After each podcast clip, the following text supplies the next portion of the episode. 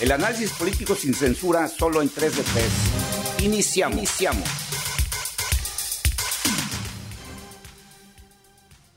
Bienvenido de nueva cuenta a este podcast 3 de 3, a este nuevo episodio, donde hablaremos de la, iba a decir de la presencia, pero más bien habrá que decir de la ausencia de Jalisco en, en las grandes ligas de la política, en las ligas nacionales de la política y, bueno, estamos eh, ante una nueva, eh, eh, estamos en la antesala de una nueva sucesión presidencial, donde pues de nueva cuenta Jalisco se queda muy, muy lejos de ser un protagonista importante en, en el, digamos, en la decisión de quién será el presidente de México en, en el siguiente sexenio, dicho por el propio expresidente López Portillo, eh, en el 82, un jalisciense sí estuvo realmente en la antesala de la presidencia, me refiero a Javier García Paniagua, dicho por el propio presidente eh, López Portillo, la decisión eh, estaba entre dos personas, entre, el, entre el entonces secretario Miguel de la Madrid y entre el jalisciense Javier García Paniagua. Dicho por el propio López Portillo, la decisión tenía que ver con que eh, con la evaluación de si los problemas de México parecían seccionar más de tipo económico o de tipo político, y al considerar que eran de tipo económico, entonces la balanza se inclinó a favor de Miguel de la Madre, pero fue la última ocasión, 1982, hace 40 años, que un jalisciense tuvo posibilidades de ser presidente de México. Así que hoy vamos a analizar esta presencia o ausencia de Jalisco en las grandes ligas eh, de la política nacional y en la sucesión que viene. Y para eso ya está aquí con sus conocimientos y opiniones, uno de tres. Yo ahí diría eh, con la tradicional ausencia, con la caballada flaca tradicional de Jalisco a nivel nacional. Soy Daniel Emilio Pacheco y vamos a platicar de esto. Dos de tres. Aquí los partidos tradicionales están en crisis y los emergentes perdidos en las nubes. Los políticos en lo individual no tienen sentido de clase y la pregunta es quiénes y por qué pueden o deben aliarse, cómo y para qué deben formar coaliciones. Vamos a analizarlo. Yo soy Alberto Mora Martín del Campo. Bueno, pues entrando en materia, eh, pues eh, eh, suenan nombres, ¿no? obviamente los nombres que más se mencionan a nivel nacional son de políticos encumbrados de Morena, porque pues hasta el día de hoy las encuestas señalan que prácticamente será un paseo en las nubes para Morena ganar el 2024 la presidencia de la República. Eh, de, otros, eh, de otros partidos pues se oyen eh, nombres verdaderamente enclenques como el de el perseguido investigado Alejandro Moreno, Alito Moreno del PRI, que ya se autodestapó, ya lo destaparon para candidatura y bueno, difícilmente eh, salvará el pellejo de, no ir a la cárcel. Eh, mucho más difícil se ve que pueda llegar a la presidencia de la República. Eh, está el caso de Ricardo Anaya en el PAN, Lili Telles en, el PAN. O sea, hay una caballada bastante flaca, pero lo que a mí me llama la atención es que aún ante una caballada tan flaca como la que tenemos actualmente en México, pues ningún caballo flaco de Jalisco está, está en el corral. O sea, ni cuando la caballada está flaca, hay un jalisciense que, que, que, que, despunte. Sabemos y, lo, vimos, el, el, el, eh, el, amplio movimiento que tuvo el año pasado y el antepasado el gobernador Enrique Alfaro para, para levantar la mano y para hacerse notar. Recordamos eh, los, los intentos que hizo de encabezar un movimiento de gobernadores eh, para enfrentar al presidente López Obrador y como una bandera para llamar la atención y convertirse en una figura nacional. Sin embargo, las encuestas al día de hoy señalan que tengo yo más probabilidad de ser presidente de México que Enrique Alfaro, ¿no? Eh, está muy abajo en, las mediciones nacionales, pero aparte carga de estar en los últimos lugares como eh, como entre, los, entre los gobernadores en la calificación que sus pobladores les dan. O sea, los jaliscienses reprueban una y otra vez a Enrique Alfaro. Esa es la condición eh, en la que está, digamos, el político de Jalisco que más despuntaría en estos momentos. Y está en la lona. Sí, vaya, yo eh, atiendo a esta parte del sentido de clase en la política. O sea, no, no hay una identidad política porque en, primer orden, al no, los, los políticos parece ser que no entienden el concepto fundacional de la política. ¿sí? Eh, al parecer no, no, al ingresar a participar a, las actividades eh, público-políticas, no se dieron a la tarea de darle una leidita de, qué se trataba, ¿sí? Eh, Daniel Emilio Pacheco, que es un devorador de libros, no me va a dejar mentir, de la obra de Gaetano Mosca, quien eh, en el siglo XIX ya identificaba una clase política como un grupo de personas con un sentido moral, eh, ese sentido moral que garantizaba el respeto a las normas que se habían dado por eh, la convivencia, o sea, la convivencia social había generado unas normas que se tenían que hacer respetar y había una clase política que tenía una ética y una moral que, hacía que se respetaran, ¿sí? Pero en, esa gaveta se restringe el acceso para personajes de, una élite, se les llamaba élite política porque tenían un respeto, ¿sí? y era una élite virtuosa, ¿sí? Y, los llamaba al sentido de la moral y ese conjunto de sentimientos por los cuales eh, tenían una tendencia natural a actuar correctamente, ¿sí? Por sí mismos, venía acompañada de una cierta compasión social por los más desprotegidos. Eh, pero también en, esa misma obra eh, hay hay los antagónicos, ¿no? Por el otro lado, eh, identificaba una élite negra, una élite que no siente esa natural compasión por los otros, que ve nada más por sus propios intereses y, tiene tendencias claramente reacias a una disciplina social. No sé si le suena esta parte donde siempre tienen la razón porque están en el gobierno.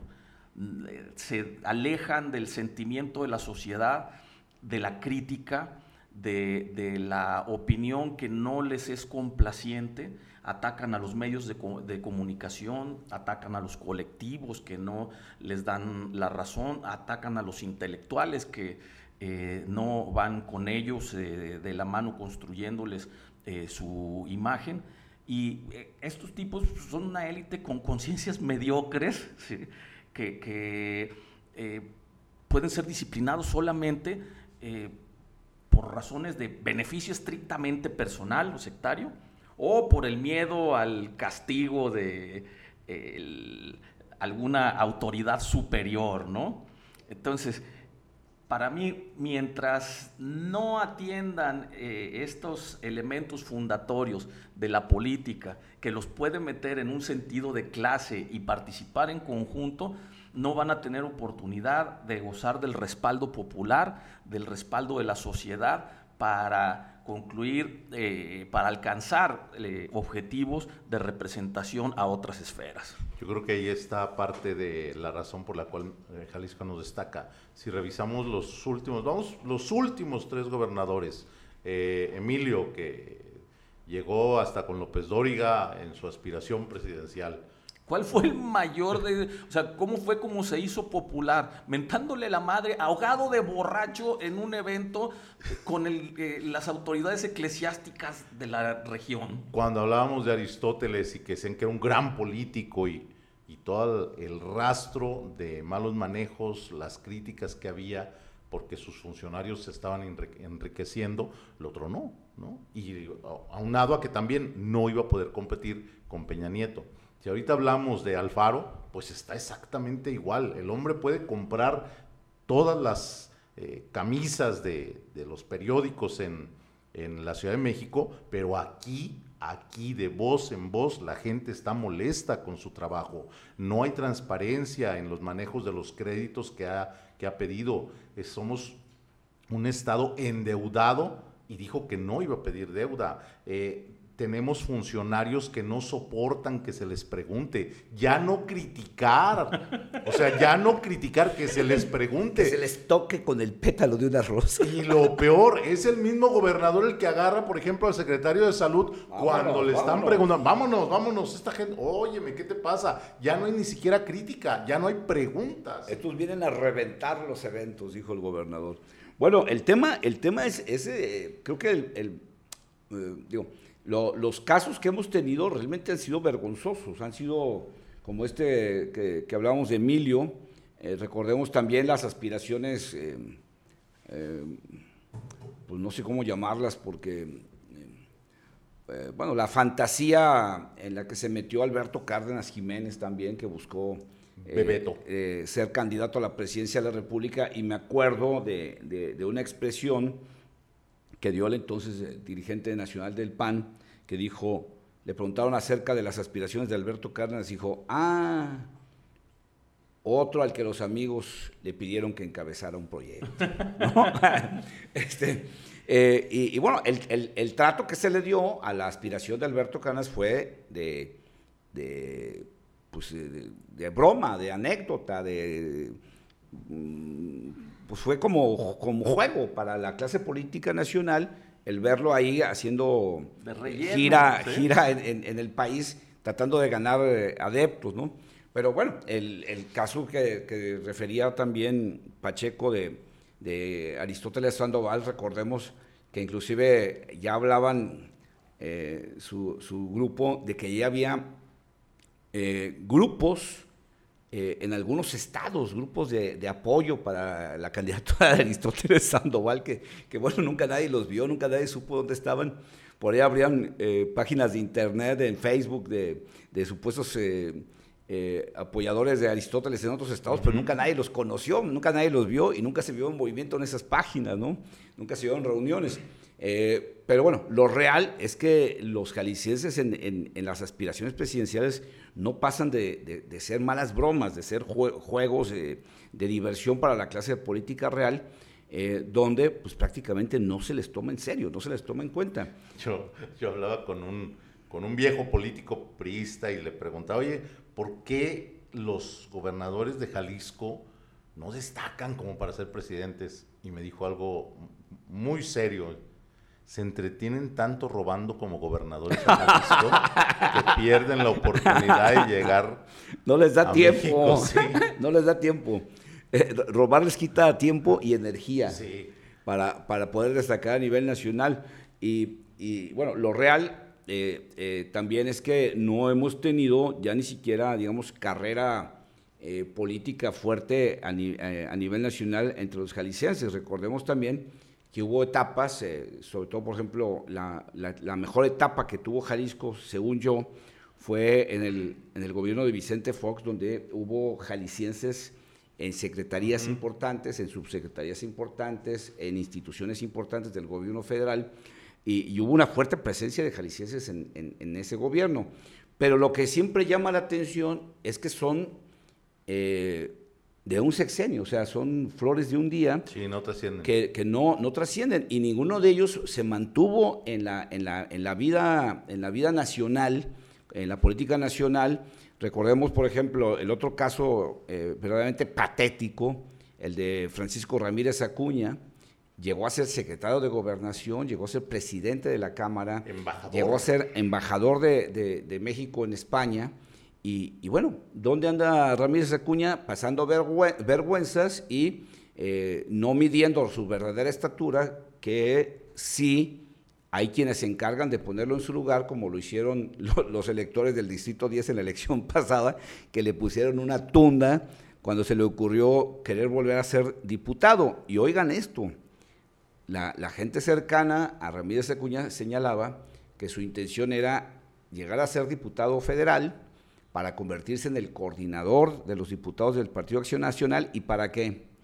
Para de ahí catapultarse a la candidatura a la presidencia de la Así es, de ese tamaño, de ese tamaño de ilusiones y de fantasías se hacen los políticos jaliscienses mediocres. Oye, ese es el tamaño, mediocres. Si hablamos de eso, acuérdense quién era el, el jalisciense mejor posicionado a nivel nacional Ese era el título que cargaba Arturo Zamora. Arturo Zamora. El jalisciense mejor posicionado a nivel nacional. Decías, por favor. Y, lo único, y lo único que logró fue ser vicecoordinador de los senadores y una secretaría en el Comité Nacional. O sea, el mejor jalisciense posicionado a nivel ya, nacional. Y, ya caminaba, ya caminaba derecho y, veía de arriba para abajo. O sea, ya se sentía que de verdad estaba en las grandes ligas. Y ¿Ya no quería cantar? Y, ya, ya, ya, había abandonado el trío. y, volvemos a lo mismo. Pasa, pasa, la, pasa, pasa el sexenio y el que acaba Arturo Zamora en su oficina de notario público. O sea, no está en la discusión nacional, no está en las mesas de discusión nacional, no está en el debate nacional. Ya ni se acuerdan de él. No, ya ni saben. No, no, no. Yo creo que ya, eh, eh, cuando mandan tarjetas de, felicitación, se, va a decir, oye, un tal Arturo Zamora, ¿quién era? Porque dice aquí en la, agenda que cumple años, ni idea quién se hace Arturo Zamora. Bueno, ese es el tamaño de la clase política porque no tenemos figuras nacionales. No. Eh, también eh, en estos primeros tres años, eh, también llamaba la atención que ponían como el, el jalisciense mejor posicionado a nivel nacional a Clemente Castañeda, porque era dirigente de un micropartido y porque es senador de la República, o sea... Porque vivía en México. Y, porque, en la Ciudad de México. y, porque sabía, sabía de qué lado quedaba reforma y de qué lado quedaba insurgente, o sea... Entonces, ahí te das cuenta realmente de la enanez, de la pequeñez, de lo microscópico de la, política jalisciense, que siempre que sacan la cabeza queriendo destacar, como en el caso de nuestro gobernador Enrique Alfaro, pues prácticamente a la gente les pasa encima sin voltearlos a ver, porque ese es el tamaño que tienen, el tamaño para ser ignorados o para hacer burla nacional. Pero vamos a continuar con el tema una vez que hagamos una eh, identificación de nuestras redes sociales. Quédate en 3 de 3. Análisis, Análisis sin, censura.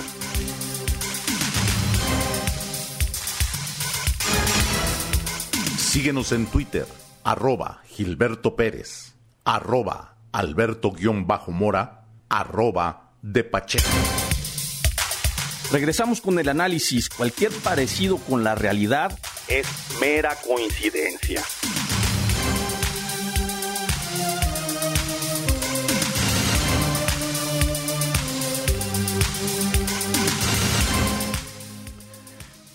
Ya estamos de regreso y bueno, pues eh, estamos buscando un jalisciense que pueda destacar a nivel nacional y bueno, ya agotamos la primera parte de este episodio y no podemos encontrar a un jalisciense.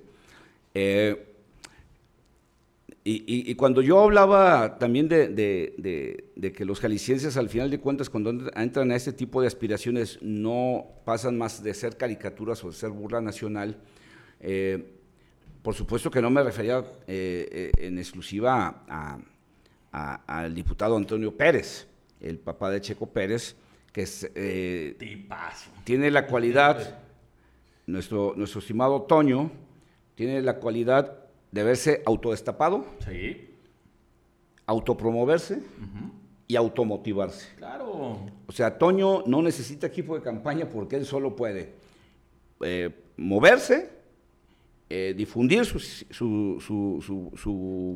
su, promoción y echarse porras a sí mismo. O sea, no necesita, mi estimado Toño Pérez, un equipo de campaña porque él en sí mismo es un equipo de campaña. Sí, a, ver de qué manera puede ah, solventar la, necesidad del apoyo electoral, del apoyo social. ¿sí? Ese, es el, digo, y, lo refiero porque obviamente, eh, a un lado de la estimación que yo pueda tenerle, pues lo cierto es que eh, la, promoción, la autopromoción que hace Toño Pérez de su supuesta aspiración presidencial, pues se toma en todos los eh, ambientes, en los pasillos, en los corrillos, pues como una buena broma. No sé, yo no, yo no he conocido hasta el día de hoy alguien que, medianamente pueda tomar en serio las aspiraciones de Toño. Pero el asunto es cómo los jaliscienses llevamos hasta esos límites nuestra, nuestra presencia en la política nacional, pues para seguir siendo la broma y la burla de todos. Eh, lo, hemos dicho en el caso de Enrique Alfaro, pues Enrique Alfaro pues pasó de ser un bravucón de, esquina, cuando supuestamente se sentía el líder de los gobernadores opositores a López Obrador, a, a ser un don nadie, que al día de hoy pues prácticamente nadie lo menciona. Eh, se le mencionaba como aspirante de, Movimiento Ciudadano, pues porque era el único gobernador que tenía Movimiento Ciudadano y porque era así de, pues no nos queda de otra más que este hombre, ¿no? Eh, aún así, no logró incrementar su, identificación nacional, tampoco su apoyo nacional. Eh, en las encuestas aparecía con un 3% de gente que, lo veía como, como un buen posible candidato a la presidencia de la República, pero luego le aparecen en el 2021 Samuel García y Luis Donaldo Colosio y prácticamente lo borraron del mapa. Sí, terminaron por olvidarlo. Lo, anularon. Entonces, ahora cuando se habla de la postulación presidencial de Movimiento Ciudadano, pues se habla de, Samuel García y se habla de, Luis Donaldo Colosio, y por ahí alguien se acuerda que, también Alfaro es gobernador, pero ya no se le toma en serio, o más nunca se le tomó en serio, nunca se le vio como una figura realmente a tomar en cuenta para un análisis nacional. A esas alturas, eh, cualquiera que tenga medianamente una aspiración presidencial seria, pues tiene ya entre su agenda la, de estarse reuniendo con empresarios, con líderes empresariales, con líderes políticos de otros estados, para ir generando eh, la masa necesaria para, empujar un proyecto presidencial.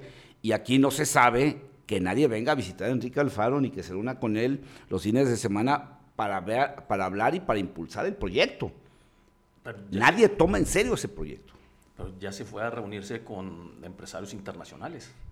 Bueno. Ah, sí, con los mismos con los que van cada, con los mismos exactamente que van cada... Vaya, oye, pero además, eh, eh, aunque nos salgamos poquito del tema, van, van, a, van a Estados Unidos, como en este caso a California, y van y dicen, el gobernador eh, viajó a California y amarró importantes inversiones. Jayville. Inversiones que ya estaban planeadas, que ya estaban programadas y que no dependen del gobernador, dependen de la voluntad de la empresa de querer invertir aquí, se acabó. El gobernador no trajo inversiones, el gobernador fue, fue a pasear con el supuesto de que iba a traer inversiones. Las inversiones llegan solas, no las trae el gobernador. Pero bueno, cierro paréntesis. El, vaya, yo eh, percibo que este gobernador, como los gobernadores anteriores, viven ese eh, analogía con el complejo de Sísifo, ¿no? Donde arrancan su periodo, sí, con, un gran ánimo por haber ganado unas elecciones, pero eh, conforme el paso del tiempo, la carga les va siendo tan pesada que tienen que soltar la piedra y volver a empezar para volver a empujar de manera recurrente, ya no el mismo, sino el siguiente gobernador. Eh, no, no hay una memoria histórica en ese proceso, no han entendido los gobernadores que una vez electos son gobernadores de todos los eh, habitantes, de todas las personas, mujeres, hombres y familias en esa geografía política y que su función es la de sumar y no la de estarse enfrentando con los locales.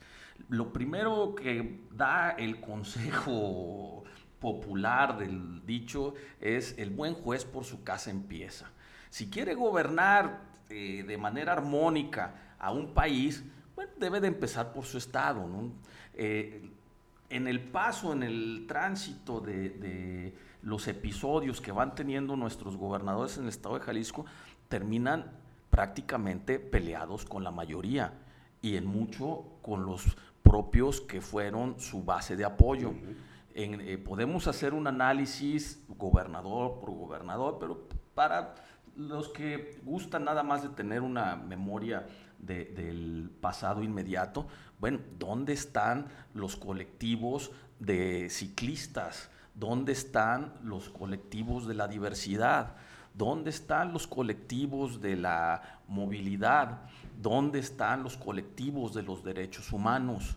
¿Dónde están todas estas fuerzas sociales de, aquella, ¿cómo se llamaba la alianza? Ah, eh, la, asociación civil con la que inició el partido Movimiento Ciudadano. ¿Dónde están todas esas agrupaciones de feministas?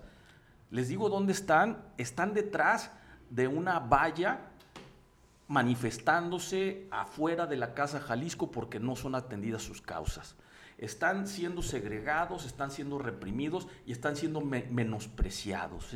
¿Dónde está la alianza con la universidad pública del Estado?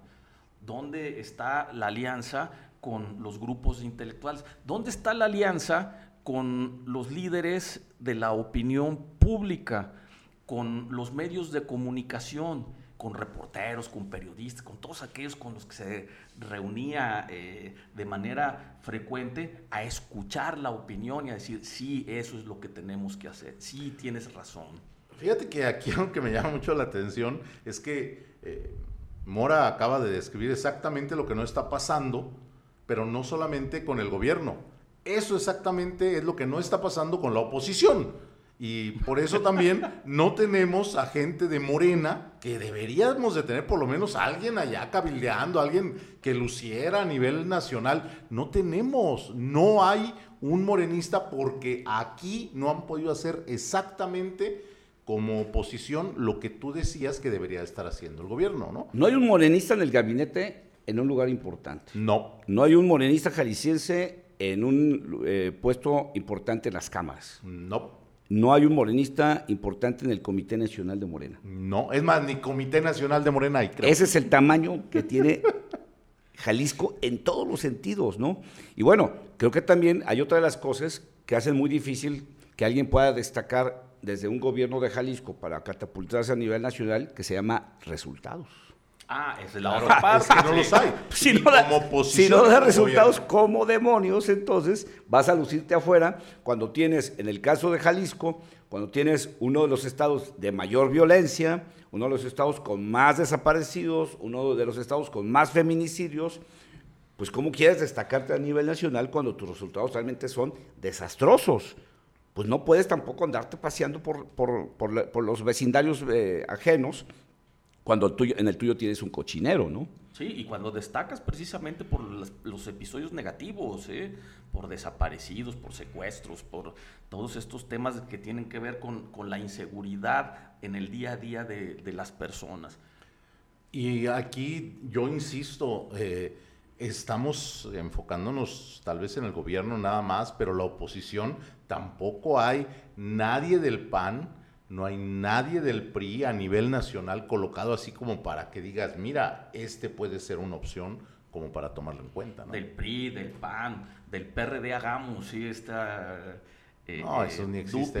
no les han avisado que están muertos. En el Partido Verde Ecologista, ¿sí? tampoco. ¿sí? Ahí se va resurgiendo. O los futuros independientes, o sea, alguna corriente. Tuvimos un personaje que, tuvimos. Hubo un tiempo. Tuvo eco internacional, o sea, sí, sí, fue, eh, sí causó por lo menos polémica internacional. ¿sí? Y sabía hablar. Eh, y, y, ahora, ¿dónde quedó nuestro independiente o futurista?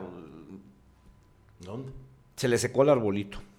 este, sí, la, realidad, la realidad es que eh, esta es nuestra, nuestra importancia nacional.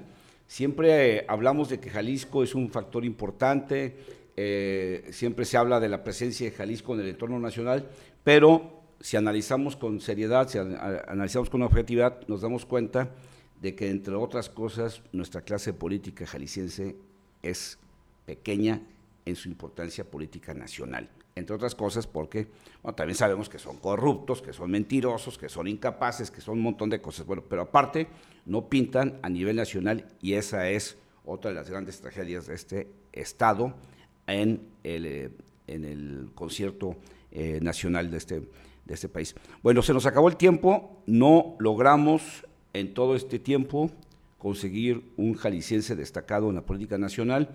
Por lo tanto, de una vez anticipamos, resígnese, en el 24 Jalisco no va a tener importancia en las decisiones de la sucesión presidencial. Nos vamos con las conclusiones, uno de tres. Oiga, gracias por platicar con nosotros. Soy Daniel Emilio Pacheco y la importancia de entender este tema de la trascendencia política de Jalisco es darnos cuenta que si no figuramos a nivel nacional es porque no existen los resultados de nuestros políticos aquí en el Estado. Dos de tres. Yo le invito a que le dé un seguimiento eh, permanente y claro a las actividades del gobierno. Los resultados hablan por sí solos. Y tres de tres, Gilberto Pérez Castillo, que eh, reitera en mi conclusión esto, tenemos una clase política con muchos efectos, entre otros está esa, son demasiado pequeños para figurar en la política nacional. Hasta la próxima. Aquí termina 3 de 3. Nos escuchamos en la próxima emisión.